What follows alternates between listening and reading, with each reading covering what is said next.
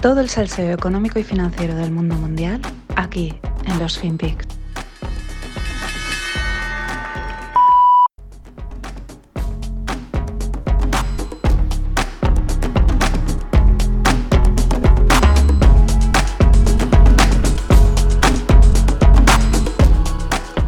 ¿Qué tal, no financieros? Este mix ha salido un poquito raro, pero es que lleva la musiquilla y tal. Bueno, voy a hablaros de ETFs, Bitcoin y Bito, que es el ETF que han aprobado, el que sale aquí el, sonido de la campana, ¿no? El estreno en la bolsa de Nueva York de Bito, el primer Bitcoin Linked ETF Bitcoin Futures. Vamos a entrar en harina. Voy a dedicar todo el programa a esto porque hay bastantes cosas que contar y como siempre hay cosas de las que nos gustan. Bueno, si veis las imágenes, pues es la típica, el típico balcón de Wall Street, todos trajeados, sonriendo y aplaudiendo. La pregunta que te viene, o que a mí me viene, es: eh, ¿ha entrado Bitcoin en Wall Street o es Wall Street la que ha entrado en Bitcoin? Vamos a ver, lo resolveré al final, mi, opinión. Imagino que os la imagináis, ¿no? Pero en cualquier caso, Bito es el, ticker, ¿no? Las empresas cotizan, todas las empresas, todos los activos financieros cotizan con un ticker que es una abreviatura de 3, 4 letras para identificado en el mercado. Y Bitcoin, Bito es el primer ETF de Bitcoin y pues sobre todo de Bitcoin entre comillas, porque realmente es de futuros. Ahora entraremos en, esta harina. Eh, bueno, alcanzó, como ya marcó un hito, alcanzó en su primer día el billón de, dólares eh, AUM. AUM es Assets Under Management en el primer día. Con ello superó la apuesta de largo del ETF del oro físico GLD en 2004. Esta es una comparativa fácil, ha circulado mucho por las redes, pero también yo creo que son momentos, condiciones muy distintas para poder comparar. En aquel momento yo creo que no era tan accesible como a lo mejor va a ser este, ¿no? Pero en cualquier caso, pues ese, hito, ese récord Guinness, por así decirlo, se lo lleva. ¿Qué preguntas voy a resolver hoy? Pues, ¿tan necesario es un ETF de Bitcoin?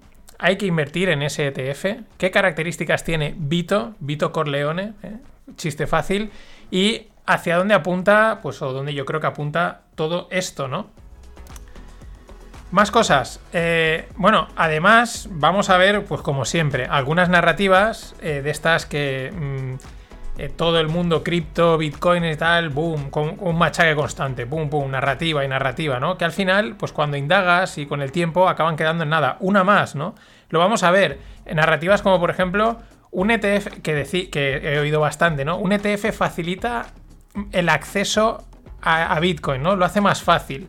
Eh, o eh, a, más gente, ¿no? O, por ejemplo, que a través de un ETF pueden invertir de forma segura muchos eh, inversores que no confían en activos que están fuera de regulación, porque Bitcoin está ahí aún un poco en, un páramo donde no hay regulación, ¿no? Bueno, es que esto va de narrativas, no sé si os lo había mencionado todavía. Bueno, lo primero, la necesidad de un ETF. Eh, simplificando, los ETFs son Exchange Trade Funds, es decir, fondos que cotizan y se pueden comprar y vender como acciones. Eh, un fondo de inversión habitual, tú puedes meter, imaginar, 650 euros y entran. Un ETF, pues tienes que comprar, pues si cotiza 40, pues lo que te dé, a tantas participaciones de 40, ¿no? No puedes meter el dinero que quieras, ¿no? Por así, por poner una, haciéndolo rápido, porque no toca explicar ETFs. Eh, tienen la característica de comisiones de gestión muy bajas, la mayoría de ellos normalmente por debajo del 1%, y la otra característica de la mayoría de los ETFs, concretamente del 72% de los ETFs del mercado, es que son indexados o pasivos. ¿Esto qué quiere decir? Pues que se dedican a replicar lo más fielmente la cotización de un activo. ¿Y este activo qué puede ser? Pues puede ser un índice de acciones, cestas de bonos, materias primas o cualquier activo o selección de activos que el emisor del ETF decida, ¿no? Así es verdad también eh, que están empezando a salir y a ganar cuota los ETFs de gestión activa. Mm, la famosa Cathy Wood, los ARK que tiene son pues ese tipo de ETFs. Ellos eligen las acciones que quieren y montan un ETF. Eh, bueno, hasta aquí son evidentes las ventajas que tienen y que han hecho populares a estos vehículos de inversión, ¿no? Eh, baratos, mm, te expones a muchos activos, etc. Pero además, la clave, la otra clave de su éxito es que facilitan el acceso a mercados y facilitan la inversión. Ahora, la pregunta es, ¿lo facilitan porque sí? ¿O porque... y porque como es un ETF la gente lo compra? Esto es lo que piensa, por lo que yo leo en redes sociales, la gran, gran parte de la comunidad cripto, demostrando una vez más las limitaciones en conocimiento de materia financiera que tienen. Que esto es lo que a mí me, cabrea, ¿no? Eh, que hablan fácilmente y dicen tonterías, ¿no? Eh, no olvidemos que los mercados, aunque sean algo complejo, dinámico y lleno de productos raros, eh, hay una lógica detrás, no dejan de tener una lógica y cuando escarbas dices, ah, pues que esto tiene mucho sentido, ahora entiendo por qué esta cosa funciona y esta cosa no, aunque a priori sean lo mismo. Vamos allá. Eh, ¿Qué necesidad hay de un ETF, por ejemplo, del SP500? ¿no? Tanto para grandes inversores como para pequeños. Y aquí hago un remarco, un par de cosas. Eh, cambia mucho de ser un pequeño inversor a ser un grande. Y ya no por la cantidad de dinero que manejan, que también, sino porque los grandes están sujetos a regulaciones, exigencias comerciales, control de riesgos, etc. Y eso pues les da acceso a unas cosas, pero también les limita, ¿no? Y en este caso de Bitcoin es un ejemplo claro, que ahora veremos. Bueno, un ETF del SP500, como por ejemplo puede ser el SPY, el SPY, eh, facilita el acceso y la inversión porque un inversor pequeño o uno grande, llega, compra una participación del ESPI, que eh, ahora está en unos 450 dólares, y automáticamente, solo con una transacción, está comprando todo el SP500, es decir, 500 empresas. Con una sola transacción y con los costes de una transacción, ha diversificado en 500 empresas y aparte no ha tenido que depositar mucho dinero, simplemente 450 dólares. ¿no? Esto vale para cualquier otro ETF, los hay de 40, de 30, de dólares, de lo que sea. Mientras que si tú, como pequeño inversor, eh, quieres hacer lo mismo, pues te tendrías que ir a hacer 500 transacciones y, aparte disponer de mucho dinero, porque si tienes que comprar una empresa, dos em, eh, Apple que vale 140, Tesla que vale 600, pues ya te has gastado más de esos 450, ¿no? Y no has diversificado nada. Lo mismo le sucede a un gran inversor, que es verdad que sí que dispone del dinero y dispone de los medios, pero es verdad que a través de un ETF hace lo mismo y se ahorra tiempo y costes. Lo mismo ocurre con las cestas de bonos.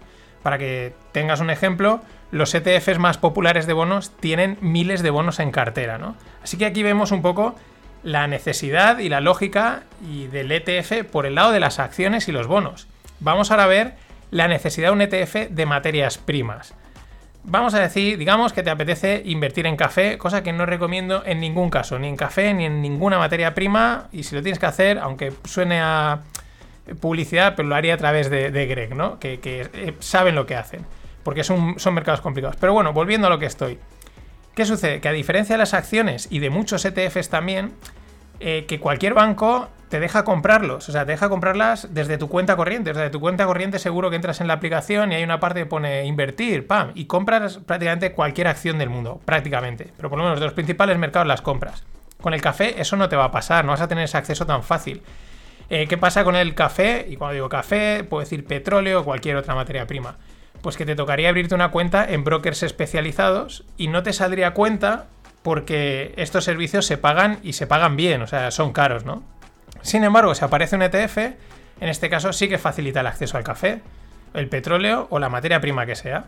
Y es verdad que tampoco tienen por qué estar todos disponibles, pero se entiende, ¿no? Eh, oye, compras el ETF, lo tienen listado en tu broker tipo de giro, renta 4, lo que sea, pues ya está, ¿no? Y no has tenido que hacer ninguna cosa rara. Repito, esto no me canso de decirlo, los ETFs de materias primas tienen su miga y hay que mirar muy bien el prospecto, igual que el de Bitcoin, pero el de Bitcoin ahora lo veremos. Seguimos. La pregunta ahora es, por ejemplo, ¿tiene sentido, tendría sentido un ETF de Apple? Sí, sí, me refiero, ¿un ETF que solo tenga acciones de Apple? Pues evidentemente no, porque comprar acciones de Apple es muy fácil hoy en día. Eh, lo acabo de decir. Abres tu aplicación del banco, entras en la parte de inversión y compras las acciones. También lo puedes hacer desde cualquier app de cualquier broker del que será muy fácil crearse una cuenta. Por eso mismo, para los pequeños inversores, el ETF de Bitcoin, desde mi punto de vista, tiene muy poco sentido. Porque Bitcoin lo puedes comprar fácilmente desde cualquier wallet de compraventa de criptos, como puede ser, por ejemplo, Coinbase. De hecho, en el caso de Coinbase y en alguna otra, es que te bajas la aplicación, metes tus datos y enseguida te dicen, pasa la tarjeta y has comprado Bitcoin. O sea, ultra fácil y ultra rápido. ¿Para qué vas a, irte a un ETF? O sea, eh, y aparte, ¿para qué vas a pagar las comisiones al ETF? Comisiones de gestión que están en, torno, pues eso, las de este que han sacado en torno al 1%. O sea que aquí la narrativa que os comentaba de el ETF facilitará el acceso a más gente se cae.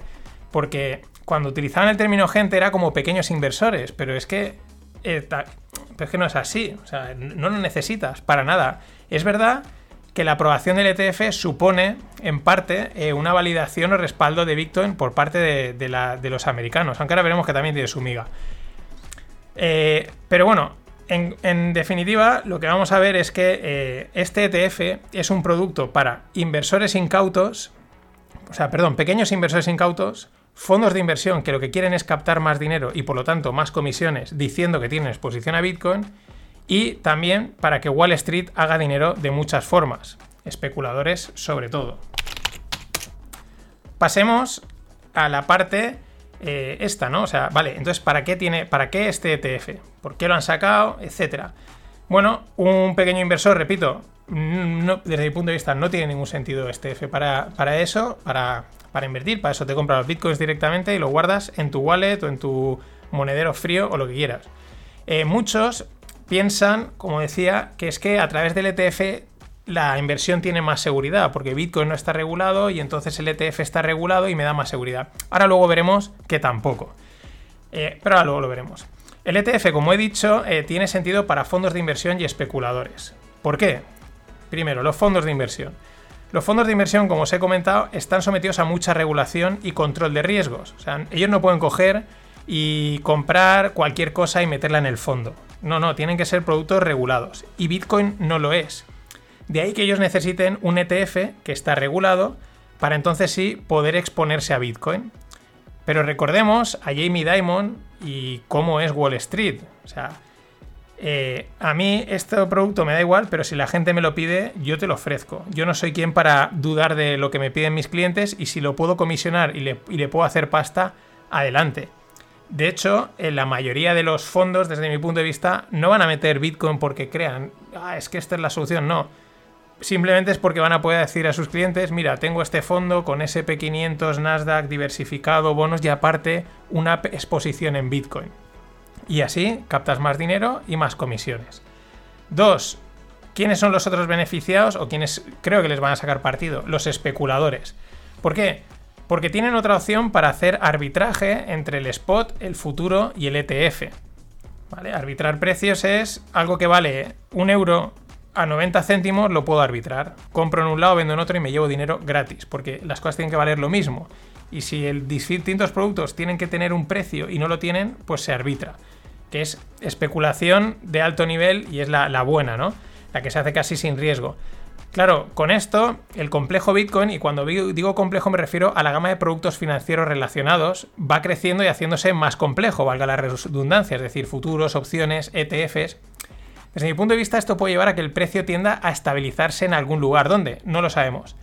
Y que estos eh, especuladores sustituyan igual a las actuales ballenas, sean los que acaben moviendo los precios eh, porque están arbitrándolos. Eh, y también puede hacer que la cotización de Bitcoin deje de ser tan predecible como es desde hace tiempo, que es una cosa que a mí me sorprende como gente en cualquier lugar lo predice y hace eso, cosa que no pasa en los mercados normales. Pero bueno, esto es los beneficiados desde mi punto de vista. Fondos, especuladores, igual Street. Pero claro, resulta que Bitcoin no está regulado todavía, como estamos diciendo, y en consecuencia la SEC no podía aprobar un ETF sobre Bitcoin físico, de momento, porque claro, ¿cómo te voy a aprobar un, que tengas algo que no está regulado, por así decirlo? Eh, aunque Bitcoin físico no es físico, es digital, pero nos entendemos, ¿no? Para hacer la analogía con el oro. Eh, en pocas palabras, exacto, o sea, perdón, un ETF físico, ¿no? Que es que lo compran el Bitcoin y lo tienen, ¿no? Pero no, eso como eh, por lo que dicen, como Bitcoin no está regulado, no podían darle de momento validez a eso. ¿Qué es lo que han hecho? Aprobar un ETF de futuros. Porque los futuros de Bitcoin sí que los tienen regulados. Y además los creó la CME, la Chicago Mercantile Exchange, mítica empresa donde cotizan todos los derivados del mundo. Lo hicieron a finales de 2017. Justo a finales y justo es cuando empezó aquella importante caída. Claro. En consecuencia, quien compra este ETF no compra Bitcoin, que esto es importante. Lo que está comprando son futuros de... O sea, son futuros que son derivados, son futuros de Bitcoin. Los futuros de Bitcoin expiran cada mes, por lo que cada mes el emisor debe derrolar los contratos. ¿Esto qué quiere decir? pues que comprar los contratos del mes siguiente. Eh, sucede que entre vencimientos hay saltos del precio. Habitualmente es lo que es la estructura del contango, es decir, el vencimiento este mes, pues al siguiente mes el precio está un poco más alto, y está un poco más alto y hace pues como una, una recta, ¿no? Que sube. Vamos a poner un ejemplo. Imaginad que ahora mismo vence el contrato de este mes y el, y el contrato de ese Bitcoin está cotizando a 60. Automáticamente ese contrato deja de existir, el, el emisor recibe el dinero que le toque y automáticamente el emisor tiene que comprar el siguiente contrato. Pero el siguiente contrato está cotizando a 61. O sea, pocas palabras, has dejado de tener algo que vale 60 y has tenido que comprar algo que vale 61. Ese salto de dinero, a lo largo del tiempo, produce pérdidas. Pérdida de rentabilidad si está en contango, que es lo más habitual. Claro, en los futuros del Bitcoin hay 12 contratos al año, eso son 12 veces al año. 12 veces al año. Este concepto, el de los rolos, el del contango, es súper importante en inversión en materias primas. Y este concepto tan importante, los pequeños no lo saben. No pasa nada, pero ahora ya lo saben, porque lo acabo de explicar. Un grande debe de saberlo, un gran inversor, y un criptoinfluencer de todos estos que dan la turra y hablan también debería de saberlo. Porque a priori este ETF va a hacer underperformance respecto a Bitcoin, es decir, el ETF va a dar menos rentabilidad que Bitcoin. De hecho, no sería el primer ETF que la materia prima, si dijésemos que es Bitcoin, sube y el ETF acaba perdiendo dinero. Por lo tanto, este ETF es para especular o exponerse a corto plazo a Bitcoin. Y quien te aconseje este u otro, otro ETF similar, o bien no sabe o bien te está engañando. Lo mejor es que después de todo este bombo y de toda la turra de todos los cripto y los bitcoins y tal, pidiendo ¿no? que aprueben un ETF, es que el ETF, ¿no? El ETF por aquí y por allá. Luego resulta que ya hay un ETF físico como el que ha sacado justo hace nada Jacobi Asset Management en Reino Unido, pero este resulta que es solo para inversores profesionales. Resulta que también están los trust, que son fondos, una especie de fondo así, un vehículo raro, regulado y están regulados y poseen Bitcoin físico. Trust como el de Grayscale, eh, que ahora mismo parece que lo quieren convertir en ETF, o el de Valkyrie, que es el otro que también tienen un trust y también le han aprobado un ETF de futuros de Bitcoin, con un prospecto idéntico al de Bitcoin, al. Es decir, eh, opciones reguladas para entrar en Bitcoin a los grandes ya las tenían, los pequeños no las necesitan. Así que esto del ETF de Bitcoin y la turra del ETF de Bitcoin a mí me recuerda a la gran escena de Los Simpsons de Homer está en el la, furgonetita esta diciendo quiero mi bocadillo, quiero mi bocadillo. Es decir, quiero mi ETF, quiero mi ETF. Como un niño pequeño que tiene 27 coches pero quiere el coche rojo. Voy a descansar la voz y continuamos.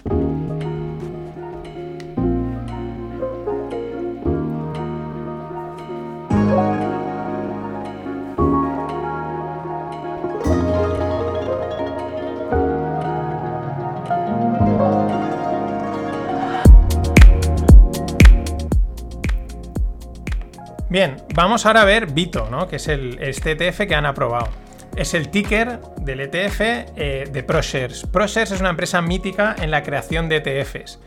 Eh, llevan mucho tiempo creando muchos. A mí lo primero que me interesaba saber era qué estrategia de exposición vía futuros iba a llevar este ETF.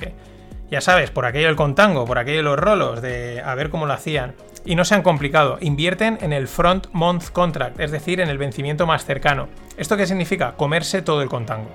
Todo. Hay alguna vez que algunos ETFs de este tipo de materias primas, y lo estoy haciendo en análogo porque son, es, muy, es como un ETF de materias primas, lo que hacen es invertir en vencimientos lejanos, ¿vale? ¿Por qué? Porque en los vencimientos lejanos el contango está un poquito, es más pequeñito y así se lo evitan. ¿Cuál es el problema?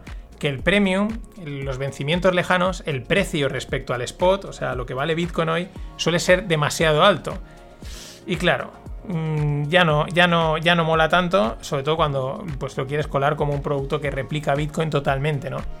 Por eso, eh, quien entre aquí a hablar, quien entre en este producto, repito, para holdear, para mantenerlo a largo plazo, se, se puede llevar sorpresas por decir que seguro que se las lleva. Mucha suerte a aquellos que pretendan mantener derivados a largo plazo.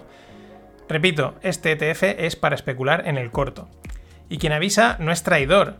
Y en el prospecto de Vito lo dejan muy claro enseguida. Dice, el fondo no invierte en o directamente en, en el spot, en Bitcoin. O sea, en, o sea, directamente en el Bitcoin.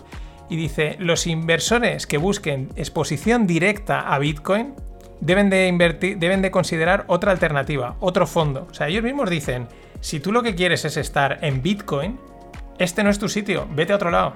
O sea, porque aquí... Mmm, Vamos a intentarlo, porque no paran de, decirle, de decirlo, probablemente no consigamos el objetivo de inversión. Lo hice un montón de veces, ¿no? Es como, vamos a intentarlo, pero porque ellos en el fondo ya saben que es muy difícil que puedan replicar el precio del spot. Entonces, es muy, esta frase es muy llamativa. Dice, deberías de considerar otra inversión si lo que quieres estar es expuesto a Bitcoin.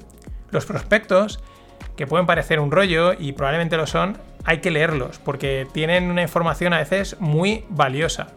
Y se descubren detalles como este que os voy a comentar el fondo espera ganar exposición a Bitcoin a, través de una porción de activos totalmente eh, propietario, o sea, en, posesión de una subsidiaria del fondo organizada bajo las leyes de las Islas Caimán. Sí. O sea, el fondo, dicen que un 25% aproximadamente de todo el fondo va a estar metido en esta subsidiaria que está en las Islas Caimán, sometido a la regulación de las Islas Caimán. Esto es Wall Street, amigos. Esto es Wall Street. Con razón, también exponen en el prospecto que los riesgos regulatorios son muy altos y que tanto Estados Unidos como las Islas Caimán pueden regular de cualquier forma las criptos y hasta luego. Respecto a esto, es llamativa la siguiente información, que surge la misma semana que aprueban este ETF. O sea, la misma semana que aprueban el ETF, te sale Biden alertando de más regulación, control y sanciones contra las criptos. A mí, me da la sensación que hacen el juego de regulo, pero le voy a dar. O sea, te lo permito, pero te voy a dar. O sea, es como, ven aquí, ven aquí que... Ven aquí que te queremos aquí dentro, ¿no? El prospecto, o mejor dicho, ProShares o la SEC, porque al final es un trabajo conjunto, eh, se cubren en salud de lejos. O sea, a lo largo del documento, como he dicho, no paran de reiterar. O sea, dicen Bitcoin y los futuros de Bitcoin es algo relativamente nuevo. El sujeto dice hay muchos riesgos. Históricamente ha habido muchísima volatilidad el, valor del fondo puede declinar muchísimo, incluso puede llegar a cero. Dice, cualquier inversor debe estar preparado para perder toda su inversión. Y vuelven a repetir, el rendimiento de este fondo puede que no replique, que no consiga su objetivo y que no llegue a replicar el rendimiento de Bitcoin. Esto lo dicen una y otra vez. Es verdad que el otro que dicen que un inversor puede perder su dinero, etcétera, es algo que mm, se dice en casi todos los prospectos, ¿no? Pero, bueno, es cuanto menos es también llamativo, ¿no? Y luego también dicen que en caso de que no consigan su objetivo de inversión, que es este de conseguir replicar Bitcoin, podrían invertir en otros activos relacionados con Bitcoin, tales como empresas que lo posean. Ya sabes, MicroStrategy, Tesla, etc. O sea, es decir, si esto vemos que no funciona, igual lo reconvertimos a otra cosa y tan tranquilos. Todo por dar exposición a Bitcoin, lejana, pero exposición. Claro, que avisan que si tienen que entrar en estas empresas, pues aparecen nuevos riesgos que, claro, que pues bueno, pues que ahí están, ¿no? Pero bueno, hay más detalles en el prospecto, no voy a alargarme mucho, bueno, aún me queda un poco, pero bueno, ahora os voy comentando los detalles ya más importantes. Eh, repito, hay que matizar, o sea, todos los prospectos entran en la parte riesgos, son muy exhaustivos, lo explican todo, ¿no? Esto no es algo que sea solo de este, de este prospecto, esto hay que tenerlo en cuenta. Los emisores, los reguladores se cubren en salud, dicen, meten aquí todo lo que puede pasar y en ese sentido hace bien. ¿Qué sucede? Pues que los riesgos que comentan respecto a Bitcoin chocan de frente con todas las narrativas y la turra bitcoiner que hay que comerse cada dos por tres en redes sociales y tal. Los maximalistas y bitcoiners cuando se menciona alguno de los riesgos que ahora voy a comentar, eh, que comentan en el prospecto, siempre salen con la misma. Eso no puede pasar, es imposible. Con ello no sabe que están invocando a nuestro amigo Murphy, que ya sabemos cómo se la gasta. Pero veamos qué riesgos más curiosos cita el prospecto. El primero dice, eh, el, ralentizamiento, la parada o la, o la vuelta atrás del desarrollo de la red de Bitcoin o de la aceptación de Bitcoin puede afectar al precio. Traducción, que deje de funcionar y actualizarse la red. Esto es una cosa que dicen, esto no va a pasar. Siguiente, dice, Bitcoin está sujeto a riesgo de fraude, robo y manipulación y fallos operacionales. Y otros problemas que puedan impactar en el precio. O sea, está diciendo que hay fallos de seguridad o operacionales. Sí, sí, porque dice fallos de seguridad u operacionales. Esto es otra cosa que tampoco puede pasar. Luego también dicen, si hay un grupo coordinado de mineros que quieren ganar más del 51% de la red de Bitcoin, tendrán la habilidad de manipular las transacciones, parar pagos y eh, hacer un Bitcoin fraudulento. Eh, esto, alguna de estas, ir y comentárselo a un bitcoiner, decirle, oye, esto puede pasar y veréis lo que os dice. O sea, os llama de ignorantes para arriba y a lo mejor os deja hasta de hablar. Más, dice, una importante porción de los bitcoin está en manos de un pequeño número de propietarios llamados ballenas, les llama whales. Eh, y estas ballenas tienen la habilidad de manipular el precio de bitcoin. Esto comentado en el prospecto. No hay que comentar mucho más. Es que habla hasta de las ballenas. Aquí están diciendo, esto está manipulado. O sea, que hay gente que tienen, la mayoría lo tienen ellos y hacen lo que les da la gana. Seguimos, dice, los inversores en Bitcoin eh, puede que no tengan muchos recursos eh, si hay fraude, robo o manipulación y pueden sufrir eh, pérdidas. O sea, esto se refiere a la parte legal. Dice, puede que no tengas muchos recursos. O sea, esta es otra de las narrativas, ¿no? Que decía, no, esto lo que permite es que los que que la gente entre en un activo regulado y su inversión esté más segura. No, no, aquí te está diciendo, aquí, mm, mira, eh, si hay un robo de Bitcoin, si pasa cualquier manipulación, mm, aquí no puede responder ante nadie. O sea, esto es Officer Down, Call an Ambulance. Y por último, dice que puede aparecer la creación de un fork, que es una bifurcación de la red, como fuera de Bitcoin eh, Cash o la de Bitcoin Satoshi Vision, o que puede hacer un airdrop, que es cuando regalan criptos, ¿no? O sea, esto o sea, si esto lo lee un maximalista, le va a estallar la cabeza. A ver, esto es para echarse unas risas a costa de todos, de los de ProShares, de la SEC y de los fanáticos bitcoiners. Yo la pregunta que me hago es la siguiente. ¿O ProShares y la SEC no han hecho su trabajo bien? Es decir, no han investigado bien Bitcoin y estos riesgos son fruto de la ignorancia o y de cubrirse en salud? O han hecho su investigación y estos riesgos que la comunidad Bitcoin tilda con contundencia una y otra vez de imposibles, en realidad son factibles. Y recordemos que con los riesgos no se juega y por pequeña que sea la probabilidad, mientras exista hay que considerarla. Digo porque es que cada uno de estos que han mencionado, cuando tú preguntas a la gente o cuando sale la conversación, no, eso es imposible, eso no puede pasar, esto no va a pasar. Y aquí se cubren en salud, yo creo que por algo. Ahora sí, cerrando, resumen hoy ha salido un FinPix largo, pero tocaba. Los pequeños inversores pueden comprar fácilmente Bitcoin y guardarlo sin coste, por lo tanto no necesitan ningún ETF. Los grandes inversores necesitan productos regulados y en este caso, como BTC no lo está, sí que puede tener sentido el ETF. Ahora, no es lo mismo un ETF físico que un ETF de futuros. Los ETF con exposición vía de futuros tienen el riesgo de underperformance, es decir, hacerlo peor que el activo por el efecto de rollover de los, futuros cuando hay contango. Ya sabéis, los precios de los vencimientos lejanos son más altos que los cercanos.